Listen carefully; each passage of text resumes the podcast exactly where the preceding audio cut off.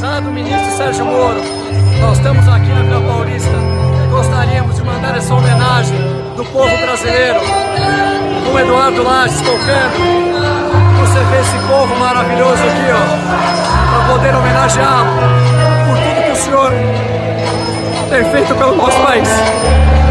Você está lutando para livrar o Brasil da corrupção e nós nunca iremos abandoná-lo.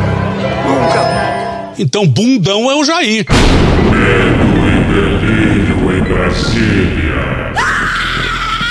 É uma canalice que vocês fazem. Olá, bem-vindos ao Medo e Delírio em Brasília com as últimas notícias dessa bad trip escrota em que a gente se meteu. Bom dia, boa tarde, boa noite. Por enquanto. Eu sou o Cristiano Botafogo e o Medo e Delírio em Brasília, medo e delírio em Brasília.wordpress.com é escrito por Pedro Daltro. Esse é o episódio dia 812. Foda-se. Ó, como o cara é grosso. Bora passar raiva? Bora! O roteiro que caiu. Bom, mais uma vez a gente foi inapelavelmente atropelado. Acelera bem, acelera. Atropelados pelo noticiário político, e o roteiro desse episódio acabou caindo todo. Aliás, ontem a gente já teve que acrescentar várias coisas de improviso no final. Hoje era pra gente falar do STF participando de mais um grande pacto nacional. E a pergunta é: por que, porra? Sabe por quê? Porque eu sou trouxa. E o problema não é só fazer pacto com o Bolsonaro, é essa ideia do STF fazer pacto entre os poderes. Quem faz pacto é ator político, não é a mais alta corte do país. E não precisa ser inteligente pra entender isso. O encontro foi na manhã de hoje, e amanhã a gente fala dessa jabuticaba brasileira. Mas ressaltando a máxima, a judicialização da política leva à politização da justiça. Agora, uma coisa é uma coisa, outra coisa é outra coisa. A gente também ia falar sobre o general da ativa. General ativa. Fazendo de tudo pra conseguir um foro privilegiado. A gente ia falar também das 3.251 mortes só no dia de ontem. Esse ano morreram 780 pessoas no Brasil de H1N1. Provavelmente não vai morrer tanta gente de coronavírus. Ou vai morrer por aí, um número um pouquinho mais, um pouquinho menos. O número de pessoas que morreram de H1N1 no ano passado foram na ordem de 800 pessoas. A previsão é não chegar a essa quantidade de óbitos no tocante ao coronavírus. Foi só quatro vezes mais e num dia só. Mas a gente não vai falar disso. E isso e outras cositas mais estão lá no blog medo e Brasília.wordpress.com. Ai, negrou-se confusão. Bom, comecemos pelo tema jurídico menos importante. Ontem a gente disse aqui que a ação impetrada pelo Bolsonaro no STF para impedir medidas restritivas era tão absurda que só cabia um Data venha que Vossa Excelência vá à merda. Por obsequio, claro. E foi exatamente isso que o Marco Aurélio Melo fez. Desculpa pela minha imitação, mas com outras palavras. Abre aspas, o chefe do executivo personifica a União, atribuindo-se ao advogado-geral a representação judicial à prática de atos em juízo. Considerado o erro grosseiro, não cabe o saneamento processual. Fecha aspas. Pois é, porque quem autografou a ação foi o presidente da República e não a AGU. Aí o Marco Aurélio não teve o que fazer, falou: Ô presidente, pega a ação e. Enfia no rabo, gente. Bom, pelo menos a gente interpretou assim. Agora passemos para a notícia jurídica mais importante de ontem. Mas antes, voltemos para julho de 2019, quando o ministro Moro foi ao Congresso e teve que ouvir isso aqui do deputado Glauber Braga. vai estar nos livros de história como um juiz que se corrompeu, como um juiz ladrão. É isso que vai estar nos livros de história. A população brasileira não vai aceitar como fato consumado um juiz ladrão e corrompido que ganhou uma recompensa, uma recompensa para fazer com que a democracia brasileira fosse atingida. É o que o senhor é, um juiz que se corrompeu Ô, Cristiano, você quer que eu leia o tópico? Não, não, tava pensando em você pra ser comentarista hoje. Ai, puta que pariu, olha ele aí, Neide. Ô, Cristiano, deixa o Lula falar um pouco. Mas eu ia deixar falar, só falei que... autoritário. Olha que autoritário ele. Tá, fala. Mas resume. Vou explicar, mas antes eu quero colocar esse trechinho aqui do meu depoimento ao Moro. Essa situação tá difícil, sabe, doutor? Eu vou lhe dizer uma coisa, para ficar com a minha consciência leve. O comprometimento da justiça e o compro- levantamento da acusação com a imprensa está levando a um impasse. Porque alguns canais de televisões e alguns jornais fizeram disso a sua peça principal de notícia. E eles estão com dificuldade, como é que isso vai acabar se esse tal de Lula foi inocente? Como é que nós vamos prestar contas aos nossos telespectadores, aos nossos ouvintes, se de repente esse Lula não cometeu o crime que disseram que ele cometeu? Porque esse é o problema da mentira, é que depois ele não tem como voltar atrás. É essa a finalização. Então, então eu queria só pedir aos meus acusadores que levem em conta que vocês são muito jovens e que vocês têm muito tempo pela vida. E o Ministério Público, que é uma instituição que ninguém respeita como eu respeito, não foi feito para isso. A acusação tem que ser séria, tem que ser fundamentada. Ela não pode ser especulativa. É o mundo da cambalhotas. O dia de ontem foi foda. Coração do coroa aqui não aguenta mais isso não, porra. No começo do dia saiu a notícia de que o ministro escolhido pelo Bolsonaro devolveu o pedido de vista. E aí o julgamento de suspeição do Moro seria retomado naquele mesmo dia. Só pra fuder com o roteiro do Medo e Delírio. Eu também não enxergo outra possibilidade. E como todo mundo já sabe, o Cássio Nunes votou contra a suspeição do Moro e se saiu com essa aqui, olha só. A Carta Magna de 1215 constitui a fonte primitiva do devido Tá processo. bom, tá bom, pode cortar aí. Coloca agora aquela risada do Carlos Alberto. Ô, Lula, perdeu o timing completamente. Ai, tá bom, cara chato. Mas o voto do ministro é. Uma grande confusão. Senhores ministros, não há mais espaço para elucubrações fantasiosas sobre juízes antilavajatistas ou juízes garantistas. Penso eu que todo magistrado tem a obrigação de ser garantista. O magistrado deve ter como pressuposto nos seus vereditos o cumprimento das leis e da Constituição. Deve ser garantista do direito em geral. Os direitos e garantias individuais devem ser preservados, independentemente de quem seja o réu. Se estivéssemos hoje apreciando provas obtidas por meio ilícito, cujo conteúdo não se sabe se é verdadeiro ou adulterado, no processo do Francisco, do Raimundo, ou mesmo de um senador da República ou de um deputado federal, como secretário, como deputado, como ministro, como governador, como prefeito. Como ele, como a mãe dele que eu conheci também,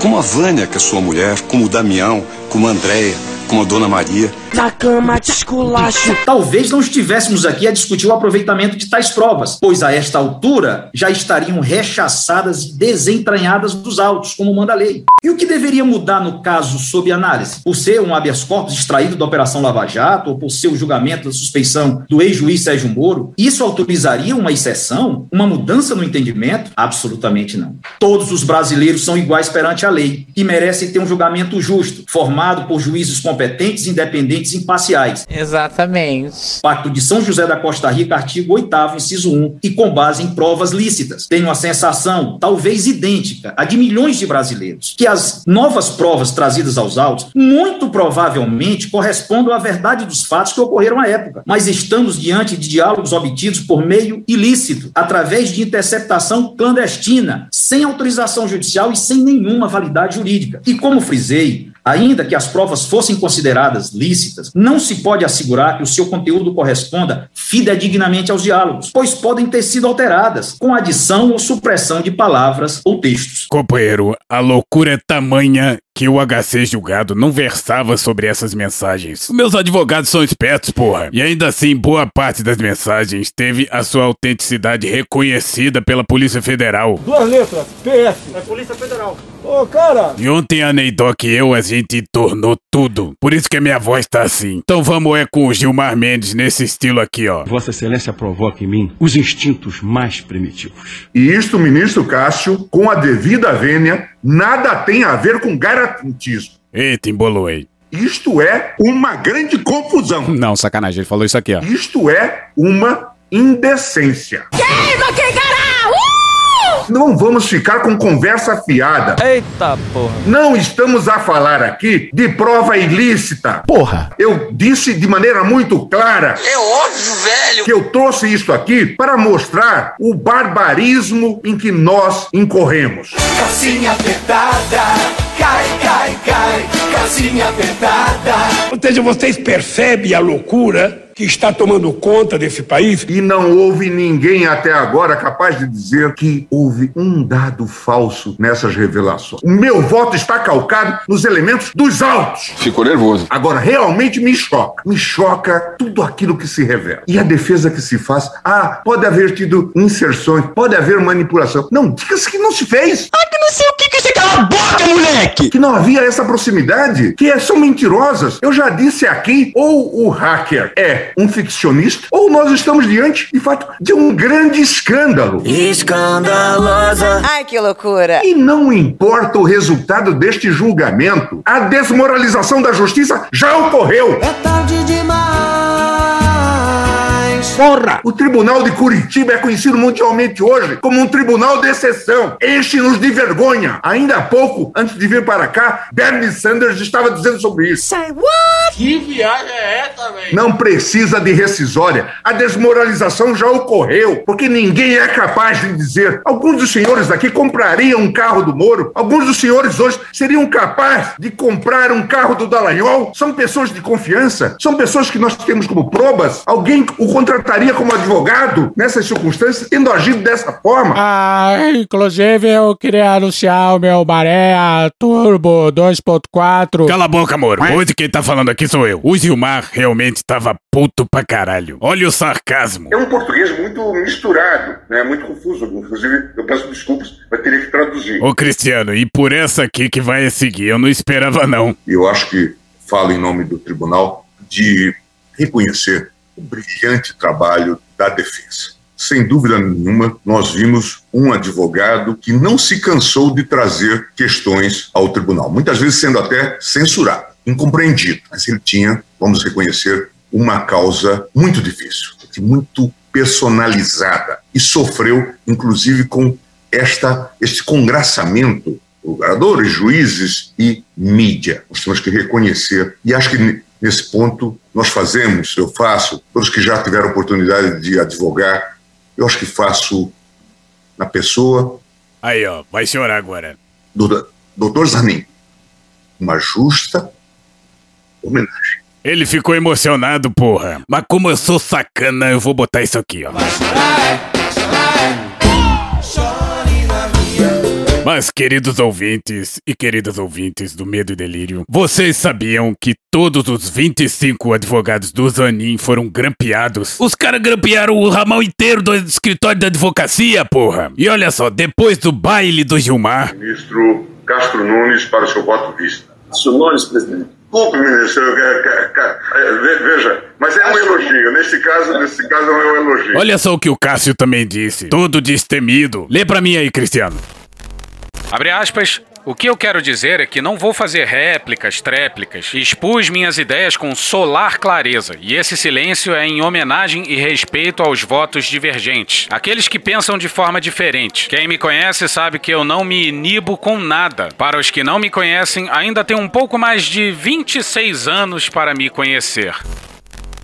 Mas aí tava dependendo da Carmen Lúcia mudar de voto. Porque o Faquin não ia mudar de voto nem fudendo. Assim, na minha avaliação, presidente, os argumentos que foram apresentados para fins de um habeas corpus que tem este objetivo, de dotar toda pessoa, todo cidadão, de um instrumento célere, de natureza constitucional, de estatura tão nobre quanto os próprios direitos assegurados, tanto que é uma garantia constitucional, de ser julgado por um juiz imparcial, no qual não, sob o qual não penda suspeição, porque todo mundo tem direito a um julgamento justo por um juiz imparcial, um tribunal independente e principalmente no qual ele possa comprovar todos os comportamentos que foram aos poucos sedimentando, consolidando o que para mim é este traço e este quadro fundamental que me dá, portanto, de um cenário diverso e que veio a ser desmendado no curso deste processo para se demonstrar exatamente o que considero ser a quebra de um direito do paciente, que não teve um julgamento imparcial, como seria de, de se lhe assegurar, por força de determinação constitucional e de normas constitucionais. Reitero, presidente, que estou tratando e levando em consideração as provas carreadas neste habeas corpus para este paciente e com os dados que foram apresentados e concatenados nos fatos comprovados aqui. É importante entender o que estava em jogo hoje. Com a suspeição do Moro, todas as provas são anuladas e não podem ser usadas pelo novo juiz. Pelo menos isso é que diz a lei, né? E assim seria impossível me condenarem em duas instâncias a tempo de impedir minha candidatura. Olha, Lula, eu sou mulher de general e sei do que tô falando. Se você quiser ser candidato, a única forma deles impedirem a sua candidatura agora é você morrendo. E você, Clara, morrendo de morte matada, se é que você me entende. Então, a partir de agora, o Frota vai ser seu guarda-costas até a eleição. Oi, presidente. É grande admirador aqui. Ô, Neide, é sério isso? Oi, Frota. É, Lula, lá na ditadura eles deram sumiço no Castelo Branco com um acidente de avião. Lê aí, Cristiano. Ô, gente, agora eu que trabalho pra vocês. Cala a boca e lê logo. Ai, tá bom, tá bom. Matéria não assinada no Povo em julho de 2017.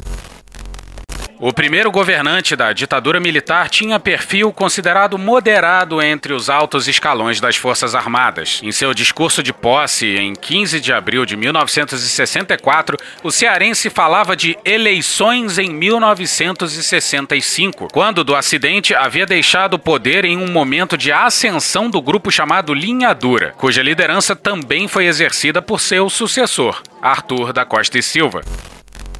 Pois é, Neidoc, eu sei disso. Realmente não custa pra esse pessoal me transformar em Marte. Mas eu não vou ficar com medo, não. Quem tem que ter medo são eles. Lula, agora acabou tua parte do roteiro. Vou retomar o comando aqui, tá? Os ouvintes vão ficar putos com você, mas tudo bem. Mas antes eu queria mandar um beijo pra Janja, que ela deve estar tá puta comigo por causa da Neidoca. Ô, Janja, não se importa não. O pessoal progressista é assim mesmo. E panela velha que faz comida boa, né? Porra, aí você me fode, Neidoca. Ai, fodo mesmo. Vem cá. Que isso? Mas ontem a gente deu uma penteada de leve no pronunciamento. Pô, saiu aos 48 do segundo tempo. Então vamos de novo.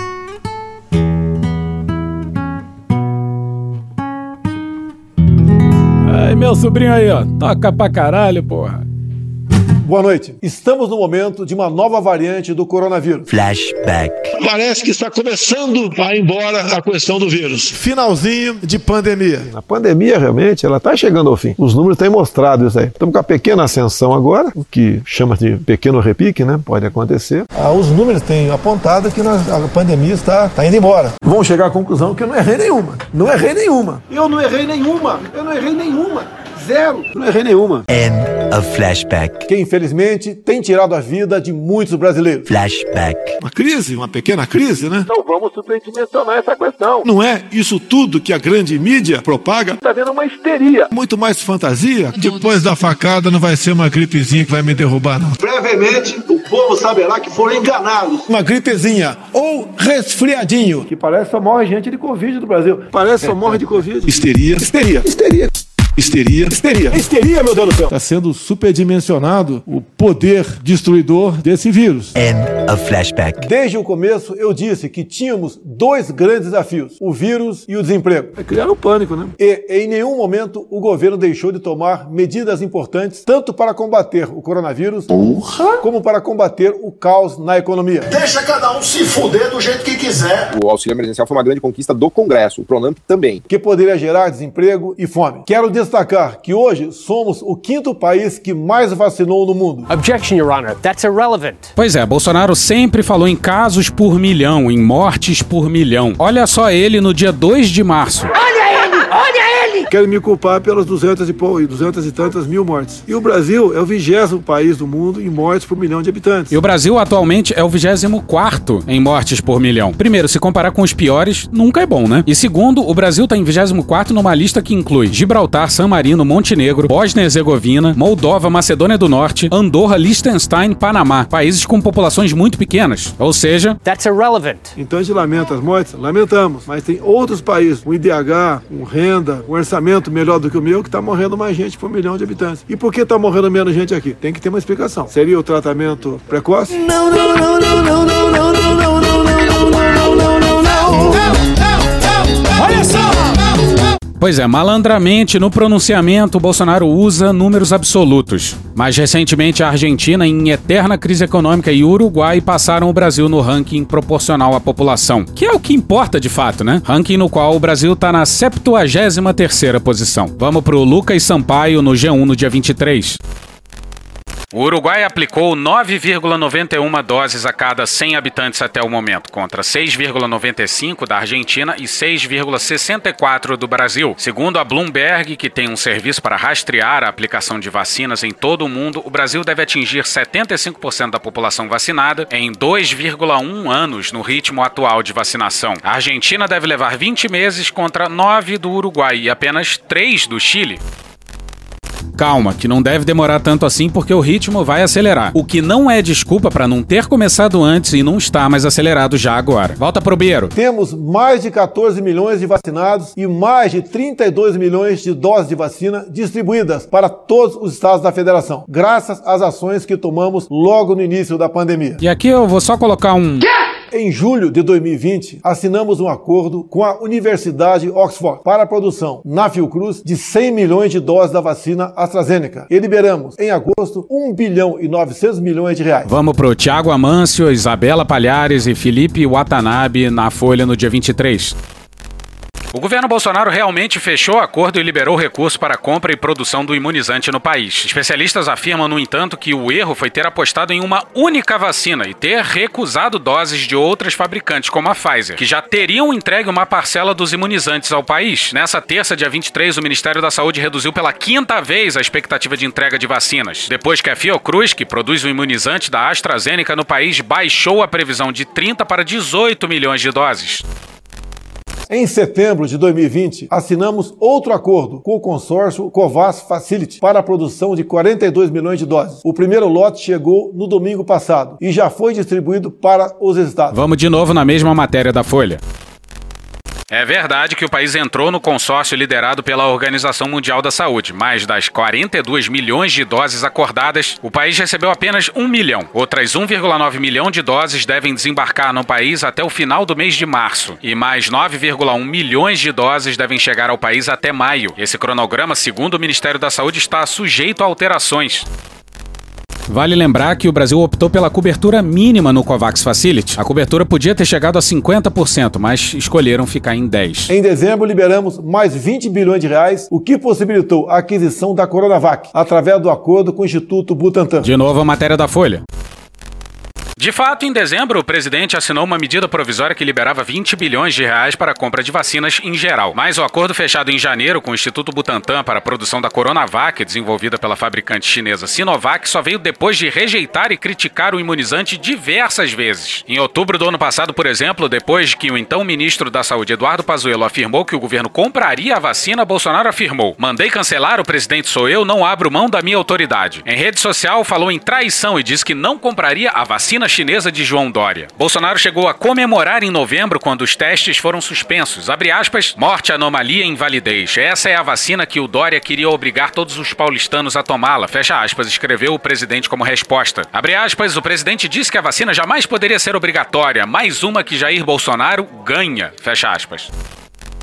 Sempre afirmei que adotaríamos qualquer vacina, desde que aprovada pela Anvisa. Flashback. Não é daquele outro país, não, tá ok, pessoal? É, da, é de Oxford aí, tá? Da, da China nós não compraremos, né? É decisão minha. Eu não acredito que ela transmita segurança suficiente à população pela sua origem. O presidente Jair Bolsonaro disse hoje que não vai comprar a vacina chinesa a ser produzida pelo Instituto Butantan em São Paulo. Não há intenção de compra de vacinas chinesas. Nada será despendido agora para comprarmos uma vacina chinesa que eu desconheço, mas parece que nenhum país do mundo está interessado nela. Toda e qualquer vacina está descartada. Ele tem um protocolo de intenções, já mandei cancelar, se ele assinou, já mandei cancelar, por exemplo, sou eu, não abro mão da minha autoridade, até porque estaria né, comprando uma vacina que ninguém está interessado por ela. End of flashback. E assim foi feito. Hoje somos produtores de vacina em território nacional. Tem idiota que a gente vê nas redes sociais, na empresa, né? Vai comprar vacina, só se for na, na casa da tua mãe.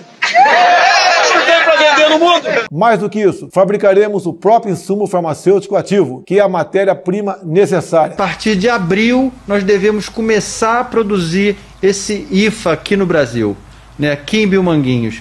Mas ele vai levar algum tempo até que possa ser disponibilizado, porque tem muitos testes. Então, no segundo semestre, a gente acredita que entre agosto e setembro, a gente já vai estar começando a distribuir vacina totalmente nacionalizada. Em poucos meses seremos autossuficientes na produção de vacinas. Não sabemos por quanto tempo teremos que enfrentar essa doença, mas a produção nacional vai garantir que possamos vacinar os brasileiros todos os anos, independentemente das variantes que possam surgir. É verdade. Quer dizer, às vezes não. Apesar do genoma ser uma sequência de letras, ele, ele produz uma proteína que ela se organiza 3D, ela, é, ela tem uma forma. E qualquer microalteração naquela forma, na sequência de aminoácidos que está formando aquela forma 3D, vai alterar um posicionamento ali de um aminoácido, alguma coisa que vai mexer na estrutura.